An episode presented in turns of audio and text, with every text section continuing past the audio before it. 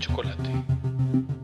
Impuestos para que nos degustemos. Bienvenidos a un nuevo episodio de Impuestos y Chocolate, Impuestos para degustarnos.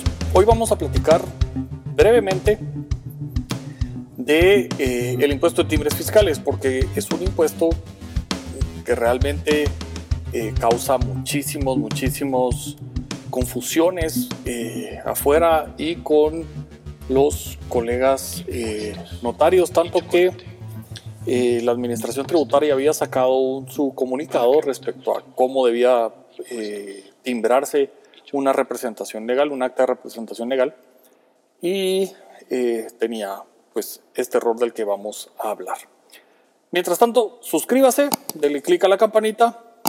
Si nos oye en podcast, trasládelo a todos los que conoce, principalmente eh, a todos los que usted conozca que son abogados y notarios para que no caigan en este error, que si bien no es de mucho dinero, es un error conceptual que vale la pena no cometer. Eh, mi nombre es Mario Erchila, esto es Impuestos de Chocolate y vamos con este tema. Eh, el impuesto de timbres fiscales es uno de los impuestos particulares muy antiguos en cuanto a su forma y demás. Este impuesto a las estampitas fiscales eh, tiene muchísimo tiempo de existir y existe en muchos, en muchos países alguna forma de estas. En Guatemala, pues el impuesto se modifica y empieza a jugar eh, con el, IVA como un impuesto también eh, al consumo. Este, el impuesto de timbres fiscales era lo que existía antes de el IVA. Muchos de ustedes ya nunca lo vieron funcionar, pero los servicios tributaban a través de colocarle eh, las estampitas fiscales, los, los timbres, a los documentos. Se hacía un recibo de pago y se colocaban los timbres. Algunos conocerán y, y habrán visto timbres fiscales, tienen una parte larga y una parte más cortita. Pues con esto se timbraban los recibos y entonces se colocaban la parte larga en el codo y la parte chiquita en el recibo que se le entregaba al cliente y con esto pues se pagaba el impuesto. Ahí es el primer, el primer tema. El impuesto de timbres fiscales no se paga cuando uno compra los timbres. El impuesto de timbres fiscales se paga cuando uno coloca el timbre en el documento. El impuesto de timbres fiscales es un impuesto documentario. Esto quiere decir que eh, está y se aplica sobre documentos. El primer punto de esto, pues, es que eh, los documentos pueden contener actos y contratos, pueden ser comprobantes de pago o pueden ser documentos provenientes del extranjero. Y es esto de documento el que tiene el impuesto eh, encima para poder eh, tributarse sobre él. Hubo unas reformas hace algún tiempo por la cual se pretendía por la administración tributaria, porque fue a petición de la administración tributaria y demás que llegó esta solicitud, para que el pago de dividendos pagara timbre aunque no hubiera documentos. Sin embargo, cometieron el error que es, eh, este sigue siendo el error y, se reitera en otros, en otros actos, ahorita vamos a entrar a eso, pero en, esta, en aquel momento modificaron el artículo de los documentos afectos. Y este artículo de los documentos afectos no es el hecho generador. Y ahí pues colocaron que los dividendos y el reparto de utilidades, aunque no hubiera documentos, estaban afectos al pago de impuesto del timbre. Era el artículo 2 y se le agregó ese numeral.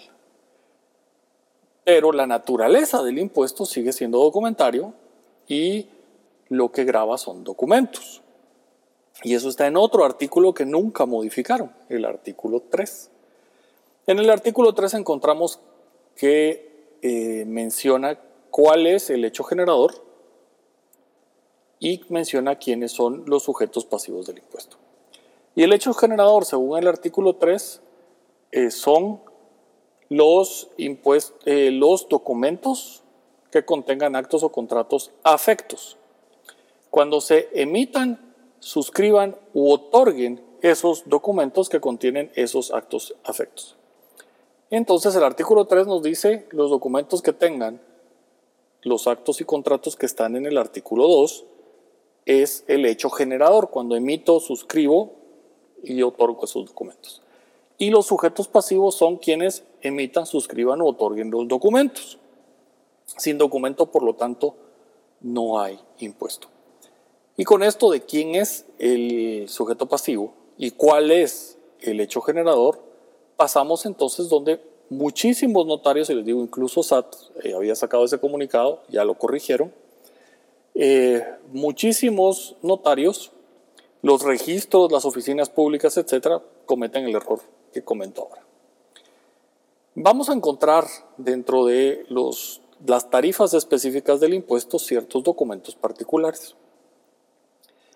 Y uno de ellos es actas notariales, eh, lo, mismo libros de, eh, de actas y libros de contabilidad tienen 50 centavos por hoja. Entonces las actas notariales pagan 50 centavos por hoja.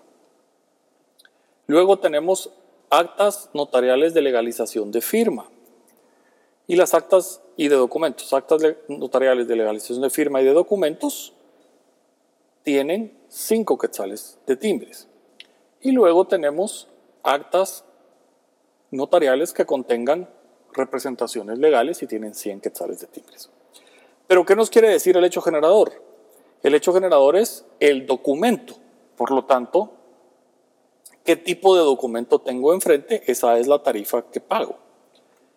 Las tres son actas notariales, sí, pero solo hay un documento y por lo tanto tengo que irme al hecho generador más específico. Acta notarial que contiene representación legal, 100 quetzales. No lleva 50 centavos por hoja porque es el mismo documento. Y no puedo tener dos hechos generadores pues no puedo tener el mismo hecho generador, perdón, grabado dos veces. Y el hecho generador es el documento, como ya les mencioné, del artículo 3. Por lo tanto, las actas de legalización de firmas o de documentos tienen únicamente 5 quetzales, no 50 centavos por hoja. Y las actas notariales que son de cualquier otra cosa tienen 50 centavos por hoja. Lo mismo es con los testimonios. El primer testimonio de una escritura puede ser que lleve timbre, puede ser que no lleve timbres, pero no lleva eh, ningún pago de impuesto que no tenga la ley del timbre establecido para primeros testimonios. Los testimonios especiales y las copias simples legalizadas son documentos distintos al primer testimonio.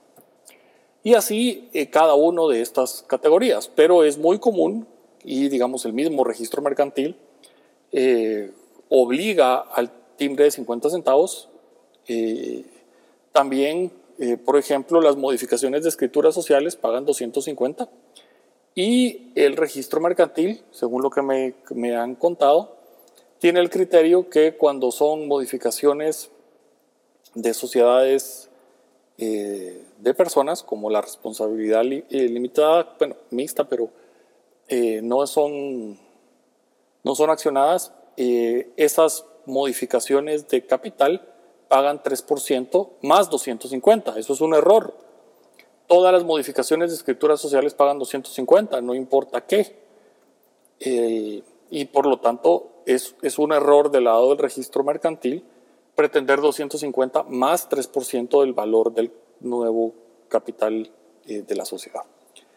Pero es un error derivado de la poca comprensión de la ley del timbre y de las instituciones del derecho tributario.